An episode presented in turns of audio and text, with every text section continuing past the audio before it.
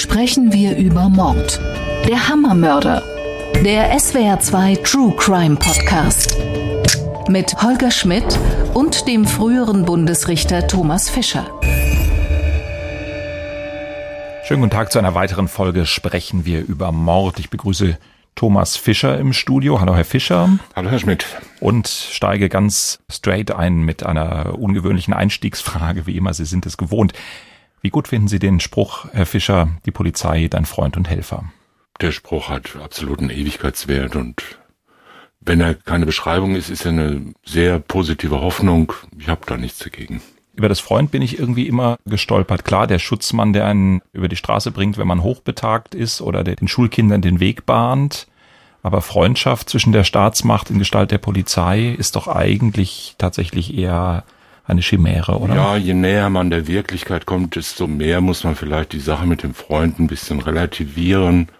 Aber solange der Schutzmann die Gretel vor dem Krokodil beschützt, ist es schon in Ordnung. Und das Volk, sagt der Wachtmeister Dimpfelmoser an dieser Stelle, das sind die Leute. Da musste ich im Staatsrecht immer dran denken. Aber jetzt schweifen wir sehr weit ab. Wir möchten heute über den Fall des Hammermörders sprechen. Ein Fall, bei dem tatsächlich ein Polizist der mehrfache Mörder ist. Der Herr Pölke hatte die Opfer grundsätzlich immer mit einem Gesichtsschuss getötet. Man stelle sich vor, ein Mensch will einen Banküberfall durchführen und erschießt vorher einen unbeteiligten Dritten, um sich in Besitz des PKWs zu bringen und mit dem dann den Banküberfall durchzuführen.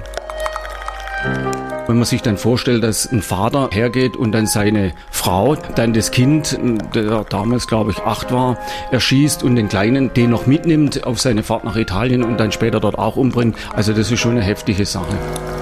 Sowas verjährt nicht, sowas geht nicht aus dem Kopf. Da kriegt man Gänsehaut. Gänsehaut kriegt man, wenn man an den Hammermörder denkt, sagt eine Prozessbeobachterin über diesen Fall. Der spielt, der ist relativ alt, 1984, also in den 1980er Jahren. Es hat sich ja eine Zeit lang hingezogen. Wir sprechen über Taten im Raum Heilbronn und Ludwigsburg in Baden-Württemberg. Und wir sprechen davon, dass am Ende sieben Menschen tot sind, erschossen von einem Polizisten, der zum Mörder wird und der am Ende der ganzen Geschichte sich selbst richtet. Isabel Demey erzählt uns den Fall des Hammermörders noch einmal kompakt in der Zusammenfassung. Es beginnt mit einem Lottogewinn. Norbert Pölke gewinnt 36.000 D-Mark. Das Geld steckt er in den Bau eines Hauses im kleinen Ort Strümpfelbach nahe Stuttgart. Der Bau gerät zu groß. Norbert Pölke ist 34 Jahre alt, Polizist und verschuldet. Seine Ansprüche an ein Leben in Wohlstand passen nicht zum Gehalt eines Polizeiobermeisters. Im Mai 1984 begeht er den ersten Mord. Mit dem Auto seines Opfers fährt er zu einer Bank, überfällt sie und erbeutet 4790 D-Mark. Im Dezember 1984 mordet er zum zweiten Mal. Wieder fährt er mit dem Auto seines Opfers zu einer Bank. Diesmal entkommt er mit 78.000 D-Mark. In den Bankfilialen zerschlägt Pölke mit einem Vorschlaghammer die Sicherheitsverglasung der Kassenschalter. Das bringt ihm den Namen Hammermörder ein. Im Juli 1985 begeht Pölke seinen dritten Mord. Der anschließende Banküberfall misslingt. Die Ermittler ahnen, dass der Mörder aus den eigenen Reihen kommt. An den Tatorten wird Polizeimunition gefunden. Sämtliche 12.000 Dienstwaffen der Region sollen vom BKA untersucht werden. Im September 1985 überfällt Pöke die nächste Bank. Er ahnt wohl, dass es nur noch eine Frage der Zeit ist, bis seine Kollegen ihm auf die Schliche kommen. Er meldet sich krank. Im Oktober 1985 entdeckt die Polizei in seinem Haus die Leiche seiner Frau und seines ältesten Sohnes. Pölke flieht mit seinem jüngsten Sohn nach Süditalien. Am Strand erschießt er sein Kind und sich selbst. Thomas Fischer, ich glaube, dieser Fall bringt in den eigentlichen Straftaten gar nicht so viel Probleme, aber es scheint mir erstens sehr interessant zu sein, dass die Tat eben mit einer großen Überschuldung beginnt und dass der Täter versucht, durch die Raubüberfälle aus einer vielleicht insgesamt total verworrenen finanziellen Lage sich zu befreien und das aber ein ums andere Mal nicht schafft, weil das Geld einfach nicht reicht. Und dann diese große Diskrepanz, dass er im Grunde die Morde ja anfangs nur, in Anführungszeichen nur dazu begeht, um Fluchtautos oder Tatautos zu bekommen, was man ja vielleicht hätte anders lösen können. An welchem dieser beiden Punkte wollen wir anfangen? Ja, der Fall ist natürlich nicht nur spektakulär, sondern auch in seinen Einzelheiten rätselhaft bis heute. Es kommt natürlich auch dadurch, dass der Täter tot ist und man nichts Genaues weiß. Wobei man immer sagen muss, man hat auch immer den Film mit der ausgezeichneten Darstellung von Christian Redel im Kopf, ich jedenfalls, der diese Geschichte ja außerordentlich eindrucksvoll äh, dargestellt hat. Und da weiß man manchmal nicht ganz genau, was hat man jetzt noch sich aus, aus dem Film, Film ja. in Erinnerung und was hat man sich selbst gedacht und was ist die objektive Wirklichkeit. Also man hat hier halt relativ wenig außer den objektiven Umständen und die sind in einem solchen Maße auffällig, dass man schon sagen muss, nur das Haus kann es nicht gewesen sein und nur die Schulden können es nicht gewesen sein. Es gibt viele Menschen, die sich überschulden und die größere Wünsche haben, als sie verwirklichen können. Und die neigen weder jetzt natürlich zum sechsfachen Mord, noch neigen sie dazu, sozusagen ohne jegliche Rücksicht auf das eigene und fremde Leben zu versuchen, irgendwie aus dieser Situation rauszukommen mit einer solch dermaßen, wie soll ich sagen, überschießenden Gewalt, die in sich natürlich durchaus rational ist und nachvollziehbar ist, ja, also Risikominderung um jeden Preis von vornherein, aber die insgesamt natürlich die Frage aufwirft, was ist das für ein Mensch, der sich solch einen Plan ausdenkt und dabei ja doch relativ professionell, also beruflich damit beschäftigt ist und auch relativ nahe an halbwegs realistischem Vorstellung davon ist, was er da jetzt gewinnen kann. Also jemand, der in eine Sparkasse reingeht, der denkt ja nicht, dass er da jetzt zum Multimillionär wird. Genau. Und natürlich sprechen wir in diesem ganzen Fall immer wieder davon, dass der Täter Profi in dem Sinne ist, dass er Polizist ist, dass er vieles so gestalten kann, dass die eigenen Kollegen es möglichst schwer haben mit den Ermittlungen. Er hat die Taten zum Beispiel regelmäßig auf den Schichtwechsel in den entsprechenden Revieren gelegt, weil er wusste, das ist eine turbulente Phase in den Revieren. Es wird ein paar Minuten mehr dauern, bis Polizei an den Tatort kommen kann. Er hat sich ganz gezielt Verwaltungsgrenzen ausgesucht, damit Verhandlungen schwieriger wird, all diese Dinge. Und dann steht er vor so einem ganz klassischen Problem, das viele Kriminelle haben, dass man ein Fluchtfahrzeug braucht, das einem möglichst nicht zugeordnet werden kann. Aber das löst er, indem er die entsprechenden Autobesitzer ermordet. Das ist doch, wie Sie sagen, völlig überschießend. Die Rote Armee-Fraktion hat über Jahrzehnte hinweg Dutzende Fluchtwagen sich besorgt, ohne jedenfalls für die Fluchtwagen jemals irgendjemand zu töten.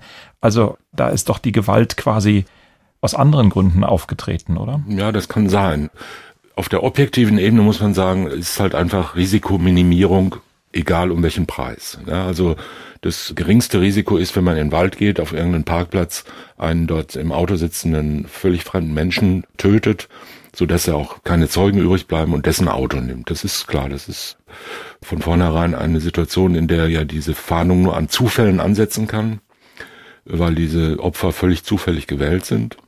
Deshalb ist das Risiko minimiert. Trotzdem bleibt natürlich die Frage, wie kommt jemand dazu, ein Risiko auf diese Weise zu mindern und zu minimieren. Es gibt andere Möglichkeiten, aber ganz klar, man muss sich einfach mal versuchen, in die Situation reinzuversetzen. Man will heute Nachmittag einen Banküberfall begehen, woher kriegt man jetzt das Fluchtfahrzeug oder nächste Woche? Ist nicht ganz einfach. Nicht nur, wenn man Jura studiert hat oder Journalistik, sondern auch in allen anderen Fällen. Also muss man sich schon anstrengen und das so zu machen, dass wirklich keine Spuren übrig bleiben. Das ist relativ aufwendig. Es gibt viele Fehlerquellen. Irgendwo mieten, irgendwo stehlen. All das hat gewisse Risiken. Kennzeichen fälschen und so weiter und so weiter. Also die einfachste von allen Möglichkeiten ist es, es so zu machen, ganz spontan ein Fahrzeug zu nehmen, das nur einmal ganz kurz benutzt wird. Und äh, dafür muss man halt diese extreme Gewalt anwenden. Diese Schwelle muss man überschreiten.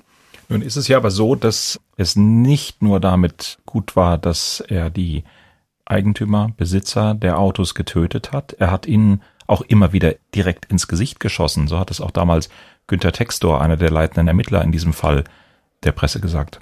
Der Herr Pölke hatte die Opfer grundsätzlich immer mit einem Gesichtsschuss getötet. Es wurde von einem Fußgänger eine Leiche gefunden in der Nähe von Ilsfeld und es stellte sich daraus, dass es hier der Elektriker war, der ebenfalls in das Gesicht geschossen und dem der Pkw somit dann entwendet wurde. Ich finde das bei allem Respekt vor spekulativen Elementen in diesem wunderbaren Podcast.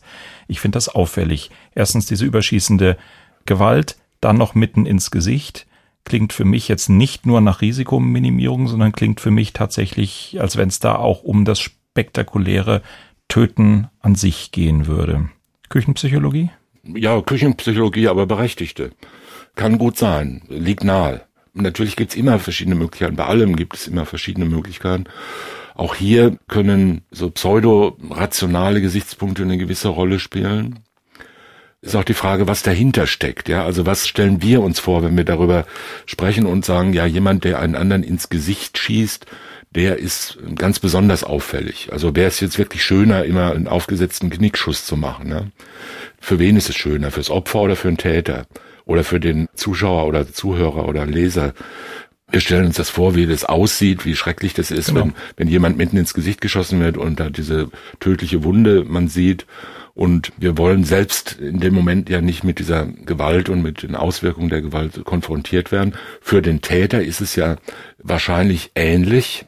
Nicht zwingend, ja, aber wahrscheinlich. Es kann so sein. Er muss in dem Moment nicht hinschauen. Es ist alles denkbar dieser Moment des Tötens selbst ist in jedem Fall natürlich ein extremer Moment, den man sich selbst gar nicht vorstellen kann und wo man sich versuchen kann reinzudenken, wie sich das in diesem Moment anfühlt für den Täter.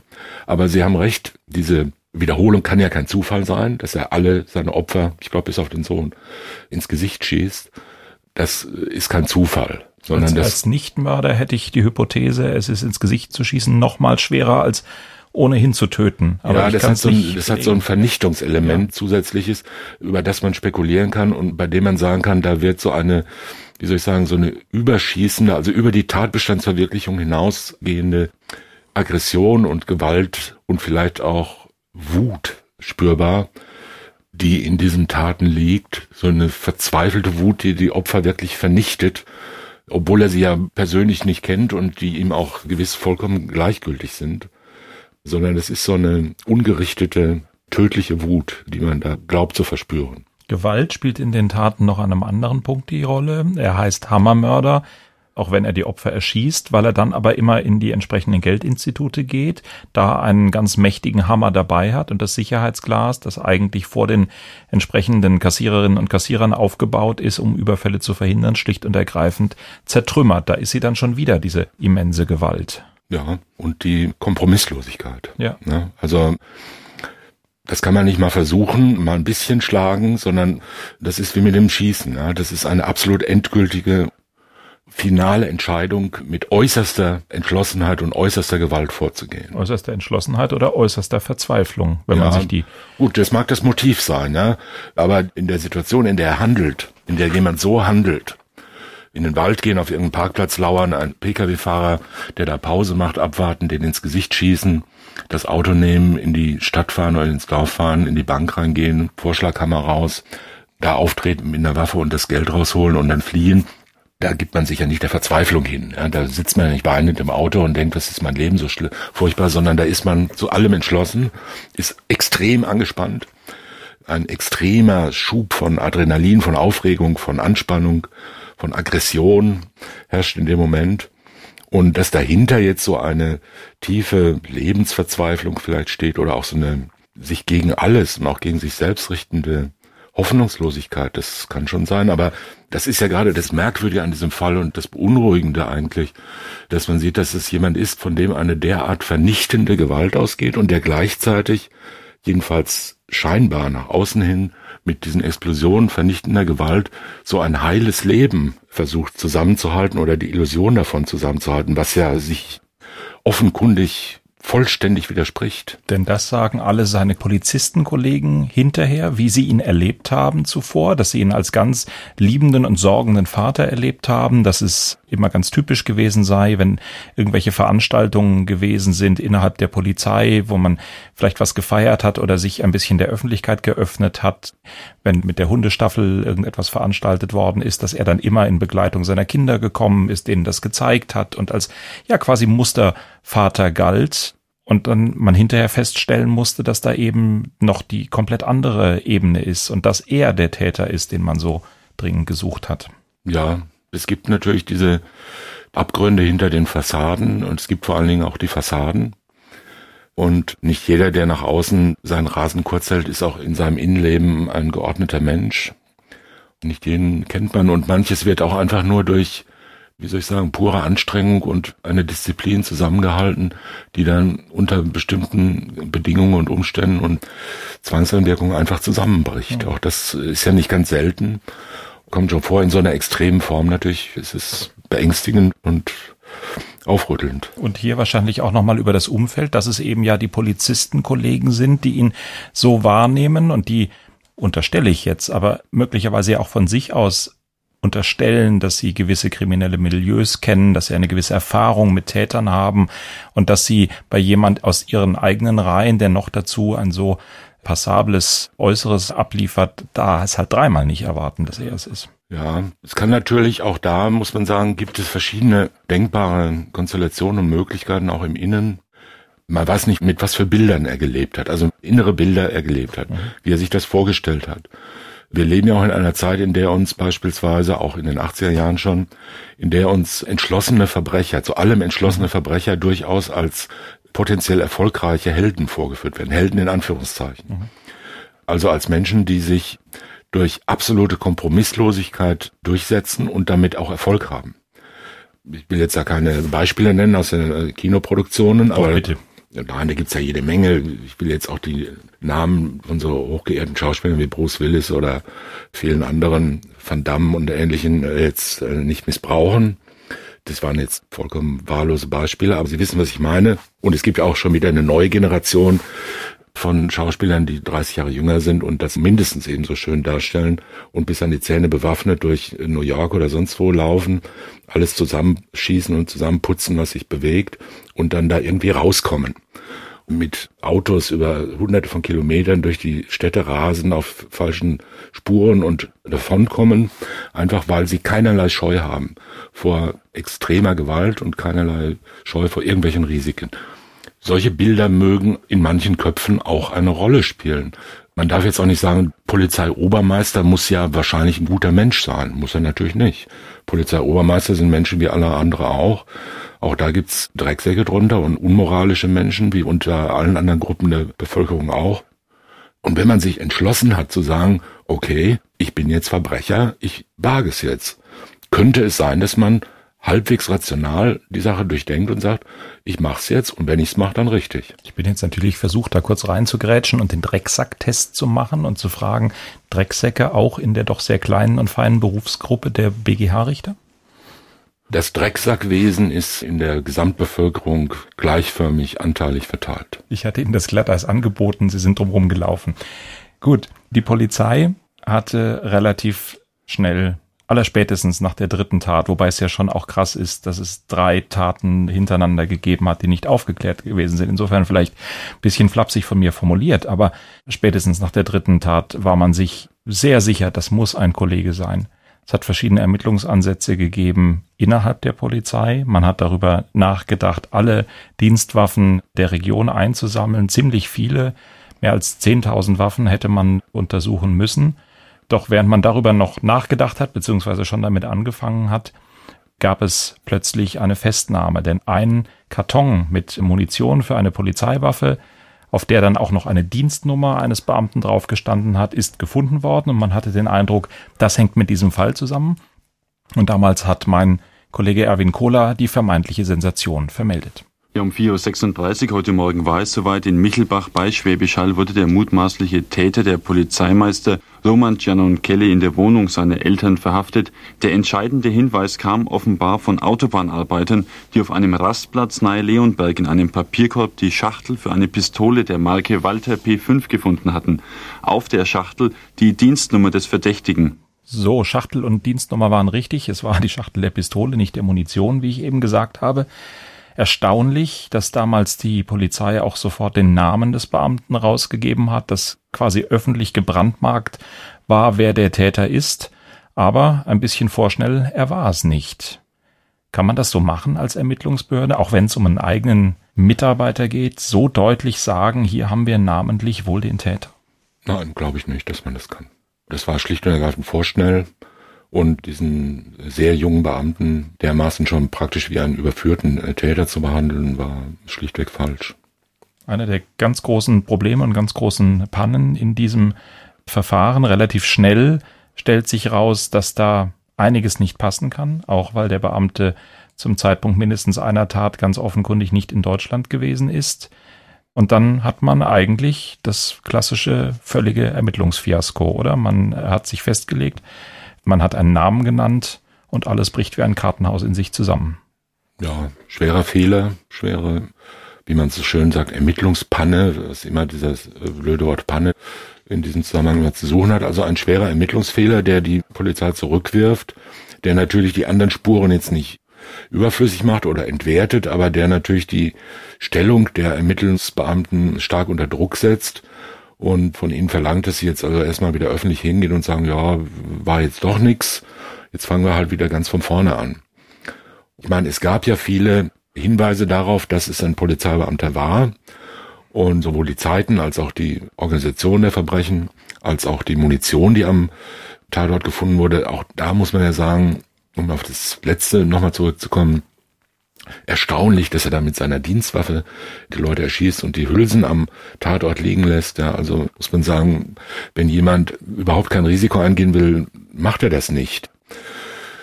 Sondern da stiehlt er vielleicht einem Kollegen eine Waffe oder macht ähnliches. Also es ist eigentlich fast nicht denkbar, dass der Täter hier angenommen hat, er kommt auf Dauer damit durch. Ja, wenn er mehrere Menschen mit seiner Dienstwaffe erschießt, ist ja klar, dass das Polizeimunition ist. Die Hülsen werden gefunden, als Polizeimunition identifiziert. Er weiß ja, was eine Rasterfahndung bedeutet und wie das läuft und dass man dann Beschussversuche durchführt an allen Waffen in der weiten Umgebung bei Polizeibeamten. Das ist ihm ja bekannt. Also man hat doch den Eindruck, eigentlich hätte es sich ihm aufdrängen müssen oder hat es sich vielleicht sogar aufgedrängt, dass er da in ein Desaster hineinläuft. In einer Spirale gefangen ist, wo er einfach weitermachen muss. Wahrscheinlich auch, so haben es die Ermittlungen ergeben, aus finanziellen Gründen einfach immer weitermachen musste, um seinen Lebensstil halten zu können, um der Familie Geld zum Leben zu geben, weil das, was man investiert hatte, so überbordend alles aufgezehrt hat, was er verdient hat, dass da quasi kein Geld zum Leben übrig blieb, außer das, was aus den Raubüberfällen stammte. Und so macht er weiter, auch im September 85, wieder eine Bank. Nach der Geschichte mit dem versehentlich festgenommenen Kollegen, er macht einfach so weiter. Wobei er dann bei diesem Überfall auf die Bank nicht mehr den Hammer mitnimmt, nicht mehr die Scheibe zertrümmert, und wieder Glück hat, dass die Kollegen eine Ermittlungspanne produzieren, nämlich dass sie diese Tat erstmal überhaupt nicht mit ihm in Verbindung bringen, einfach deswegen, weil keine Scheibe zerschlagen ist. Das ist wirklich erstaunlich, oder? Dass man dann sich so in die Hammermörder-Theorie verstiegen hat, dass man den Hammermörder ohne Hammer nicht mehr zuordnet. Ja, wir als Fernsehzuschauer kennen ja den Serienmörder und die ganzen Serientaten und kaum hat sich der Tatortkommissar durch die erste Beziehungskrise des Sonntagsabends durchgewurschtelt oder die ersten Weine mit seinem deprimierten Kollegen abgekippt. Da geht's ja schon los mit der Serie und dann werden halt diese Bilder an die Wand gemacht und jetzt werden da Pfeile gezeichnet und wir suchen die Serie. Das ist ein schönes Bild und manchmal stimmt's ja auch, manchmal aber nicht. Also der Mensch als solcher, aber auch der Polizeibeamte als solcher und die polizeiliche Ermittlung neigt dazu, natürlich Muster zu suchen und Bilder zu erkennen und Serien zu erkennen. Und wenn dreimal dasselbe passiert, erwartet jeder, dass beim vierten Mal wahrscheinlich auch passiert. Und wenn dann irgendwas ganz anderes passiert, ist man natürlich geneigt zu sagen, das hat mit den ersten drei nichts zu tun. Und klar ist, die Polizei ist genervt. Der damalige Soko-Leiter, Herbert Seifried, hat das sehr drastisch auf den Punkt gebracht. Er sagt dann irgendwann auf einer Pressekonferenz halbwegs verzweifelt, jetzt lasst uns doch einfach unsere Arbeit machen. Wir haben zwischenzeitlich die von ihm während dieser Fahrt mitgeführte Schusswaffe beim Bundeskriminalamt beschießen lassen. Und ich kann Ihnen sagen, dass diese Waffe nicht identisch ist mit der Tatwaffe oder mit den Tatwaffen.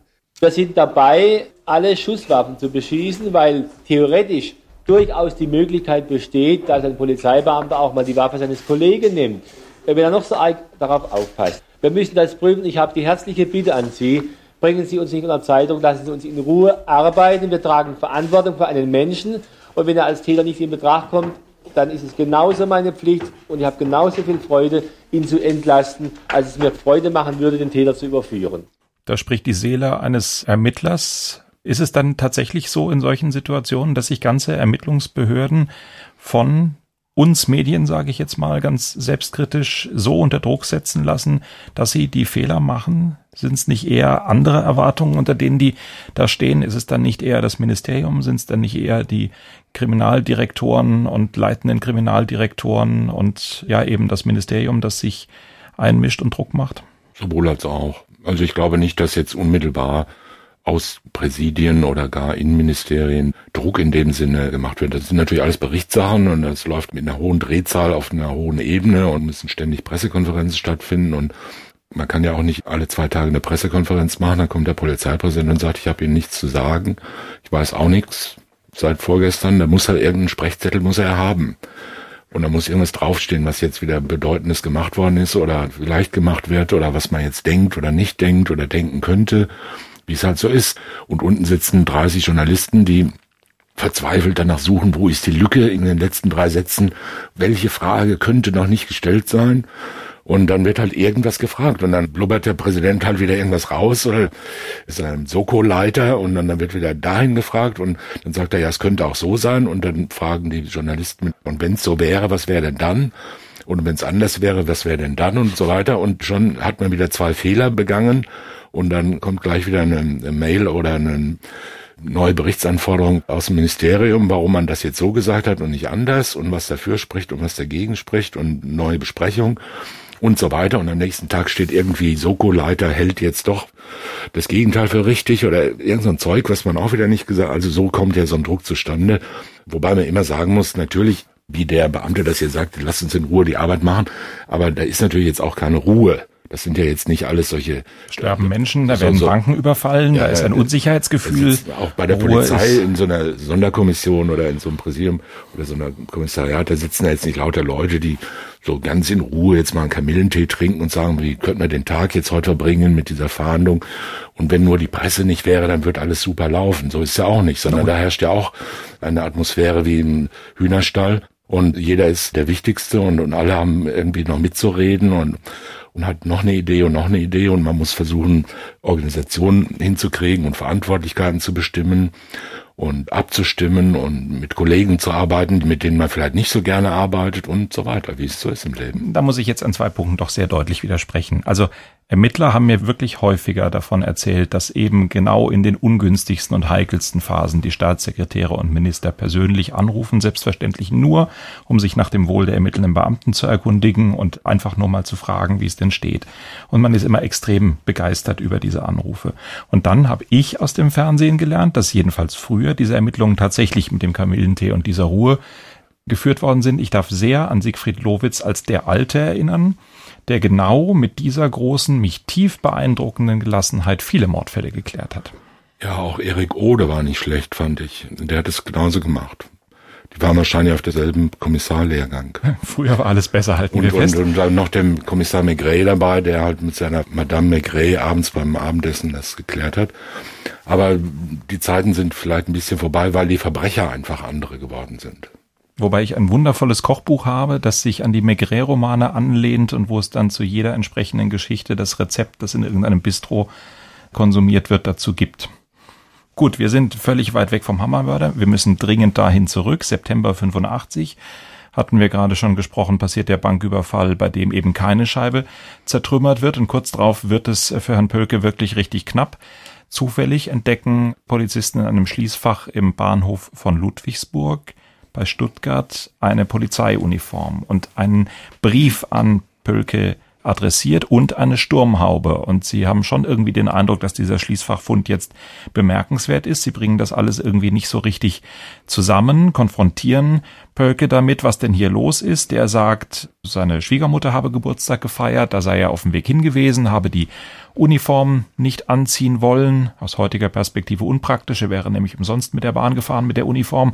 Aber lassen wir mal beiseite. Und das sei alles irgendwie zeitlich knapp gewesen. Und die Sturmhaube, das war irgendwie auch alles erklärlich. Und die Ermittler überprüfen das alles nicht in der Tiefe. Insbesondere fragen sie die Schwiegermutter nicht, ob er denn tatsächlich bei dem Geburtstag da war. Und Antwort wäre nämlich gewesen, Geburtstag war schon, aber da gewesen ist er nicht.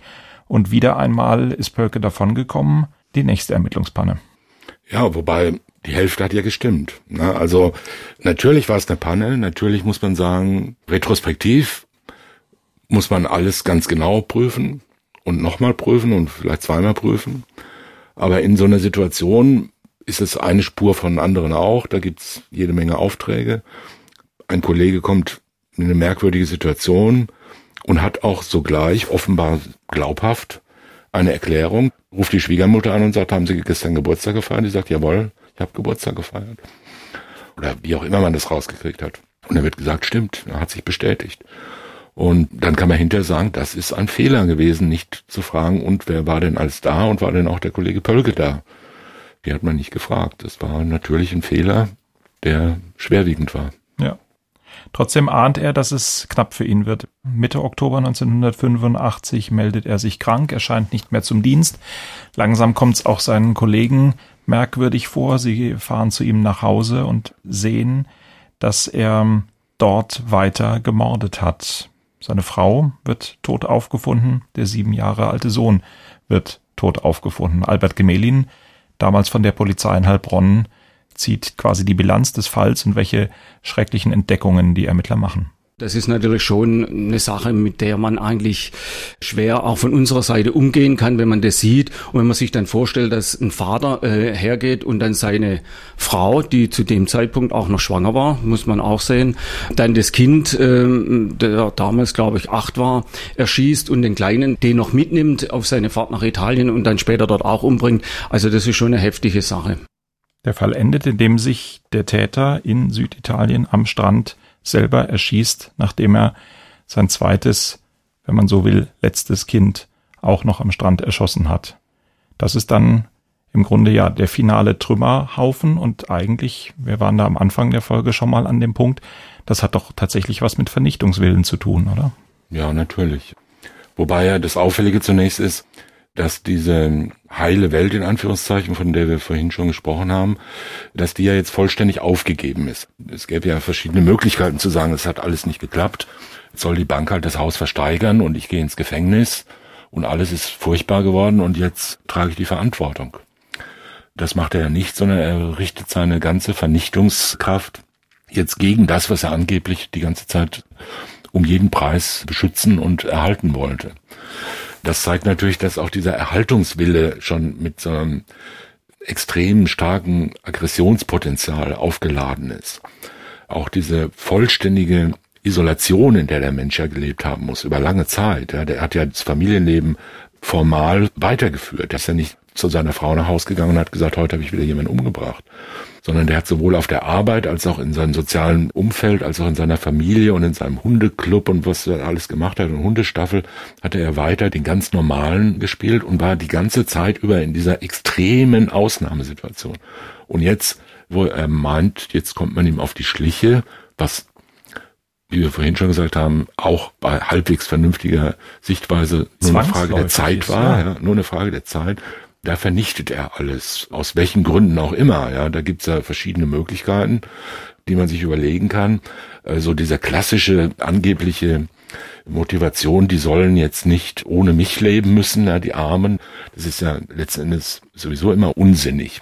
Soweit es nicht auf reinen Wahnideen beruht, es ist ja nur eine Verschleierung des Aggressionspotenzials, was dahinter steckt. Und dann noch diese sentimentale Überlegung, dass er jetzt mit seinem jüngsten Sohn nach Süditalien an den Strand fährt, wo er früher als Kind mit seinen Eltern immer so gerne im Sand gesessen hat und beim Blick raus aufs Meer dann den Sohn äh, erschießt. Das hat auch so eine ganz merkwürdige Konnotation, so eine Abschiedskonnotation. Das Leben jetzt geht zu Ende und er flieht ja auch nicht nach Süditalien, um dort dann sich abzusetzen oder irgendwie jetzt nach Afrika zu fliehen und sich da zu verstecken, sondern das ist ja alles ein finales zu Ende bringen, was von vornherein darauf angelegt ist, die ganze Familie auszulöschen.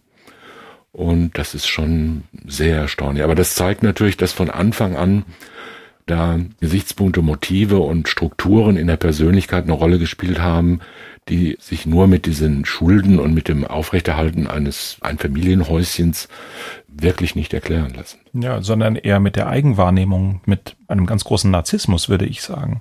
Auch das spielt sicherlich eine Rolle. Und das Ganze ist ja irgendwie von Anfang an auf so eine Vernichtung ausgelegt. Man muss ja auch mal erstmal drauf kommen, sich in eine solche Situation zu bringen. Ich meine, ein Polizeiobermeister hat ja, sagen wir mal, halbwegs übersichtliche Vermögens- und Finanzgestaltung. Der weiß, wenn er 3000 Mark netto verdient, weiß er ja, dass er sich nicht mit 4000 Mark netto bei der Sparkasse kann. verschulden kann und dann immer noch leben mit vier Kindern oder drei. Also da muss man auch erstmal hinkommen, zu sagen, ich mache das jetzt trotzdem, obwohl es nicht klappt, obwohl ganz klar ist, dass es auf gar keinen Fall klappen kann. Und er trägt auch nicht nachts Zeitungen aus oder fährt noch Taxi, sondern er macht einfach gar nichts. Er hatte den Lottogewinn, ja. Er mag darauf spekuliert haben, da kommt noch einer und noch einer oder ja. Ja, gut. Kann man machen, ja. Aber es ist nicht sehr wahrscheinlich, dass der Herr Pölke so gedacht hat. Stimmt. Sondern es war von Anfang an ein volles Vauban-Spiel, ein Aufbau einer Illusion, die von vornherein auf Absturz und Vernichtung und Zerstörung ausgelegt war. Und das ist eine, die sich auch von vornherein, glaube ich, auch gegen sich selbst und gegen dieses, gegen dieses Bild, was er da von seiner Familie gemacht hat und damit auch gegen die Familie selbst gerichtet hat. Ich habe Sie das ja schon öfter gefragt und Sie haben es in der Regel verneint. Ich versuche es heute nochmal. Es scheint mir aber schon ein Fall zu sein, der auch Sie jetzt in dieser Fallgestaltung beeindruckt, weil es wirklich erstaunlich, na, ich sag einfach, weil es bemerkenswert ist. Ja, in jeder Hinsicht. Wobei ich aber nochmal auf unsere Eingangsbemerkung zurückkommen will und sagen will, dass ich noch immer sehr beeindruckt bin von dem Film Der Hammermörder mit Christian Redl und vieles an Emotionalität, was mir dieser Fall geboten hat, mir von dem Schauspieler Redl vermittelt worden ist. Und ich habe über diese Figur und über diesen Film in den letzten 20 Jahren oder wie alt der Film ist, oder 30 Jahren schon, schon öfter nachgedacht, ganz unabhängig von dem Fall, weil einem das einfach in Erinnerung mhm. bleibt, weil das eine eindrucksvolle Darstellung ist. Und da vermischen sich so die eigenen Vorstellungen davon, wie könnte es gewesen sein mit der Interpretation und der Regie dieses Films. Und wenn man das jetzt nur aus der Zeitung kennen würde, man kann sich ja das nicht jetzt wieder aus dem Gedächtnis rausbringen, dass man es mal so inszeniert und gesehen hat. Wenn man es nur aus der Zeitung kennen würde, würde man vielleicht noch stärker einfach nur befremdet sein und sagen, das kann doch wohl nicht stimmen, das gibt's doch gar nicht, ja, dass jemand so austickt, da muss doch irgendwas falsch sein. Man kommt ganz schwer ran, ja, das ist eine wirklich fremde Welt voller Hass und Vernichtungswillen und Aggression und Verschlossenheit und Angst wahrscheinlich auch und allem Möglichen. Und man versucht immer noch, wie soll ich sagen, irgendwelche menschlichen, sympathischen oder verständlichen oder der Empathie zugängigen Argumente zu finden. Ja, man kann sich gar nicht vorstellen, dass jemand so ist oder sowas tut, der das vollkommen kaltherzig macht, ja, dem das alles egal ist. Der sagt, okay, hat nicht geklappt, dann bring ich es halt um. Also das kann man sich ja fast nicht vorstellen. Und insoweit ist es eine Beunruhigung auch des eigenen Lebensbilds und der eigenen Vorstellung von sich selbst und von anderen Menschen, die eigentlich auch bestehen bleibt und die nicht weggeht. Und die dann natürlich gerade dadurch auch noch aufgeladen wird, dass dieser Täter sich dann am Schluss selbst umbringt, wobei er hat sich selbst gerichtet, mir auch immer sehr lyrisch erscheint und sehr interpretiert erscheint. Ob der sagt, ich richte mich jetzt selbst, weil ich so viel Unrecht getan habe, das ist ja eher, er hat stellvertretend für uns hat er sich umgebracht, ja. Ob der sich gerichtet hat oder ob er gesagt hat, ich armer kleiner Wicht, ja, jetzt bin ich sogar noch gezwungen, mich selbst zu töten. Das weiß man ja nicht. Lebend sollen sie mich nicht kriegen. Ja, alles Mögliche, aber es muss ja jetzt nicht sein, dass er gedacht hat, ich bin schuldig und deshalb muss ich jetzt büßen und da erschieße ich mich. Das ist ja nur eine pure Wunschvorstellung, damit es alles wieder in Ordnung ist für unser Eins. Ja, denn wir stehen ja da in diesem Berg von Leichen und Fragen und äh, Entsetzen und wissen nicht, wie es geschehen konnte. Der Vorhang zu und alle Fragen offen. So sieht's aus. Oder der Mensch ist dem Menschen ein Wolf. Also große Zitate am Ende dieser Folge ja. sind einfach zu finden. Das war der Fall des Hammermörders. Vielen Dank an Thomas Fischer. Danke an Georg Brandl und Sophia Hoog auf der anderen Seite der Scheibe. Außerdem danke an Walter Filz, Sonja Hase, Wilm Höfer, Marie-Claire Schneider und ich danke allen, die geholfen haben, auch wenn ihr Arbeitgeber wahrscheinlich dagegen wäre, wenn er es denn wüsste. Sprechen wir über Mord. Sie hörten einen Podcast von SWR2. Das komplette Podcast-Angebot auf swr2.de. SWR2 Kultur neu entdecken.